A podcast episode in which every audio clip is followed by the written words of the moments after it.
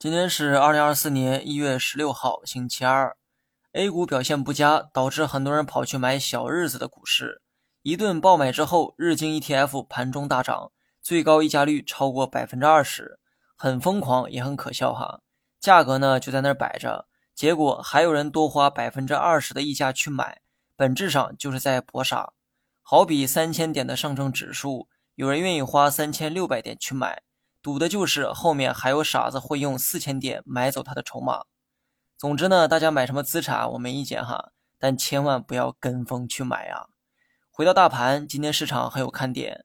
昨天的担忧呢，并非没有必要。早盘大跌，差点就完成了中阴线或光脚阴收盘。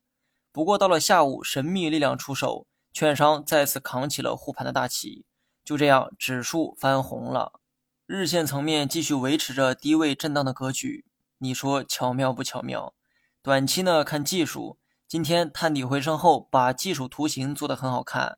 我只能说，从技术形态的角度看，明天可能还有冲高的动作。